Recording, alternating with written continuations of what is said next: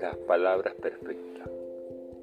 Pasó días, semanas, meses buscando y pensando las palabras perfectas para proponerle matrimonio.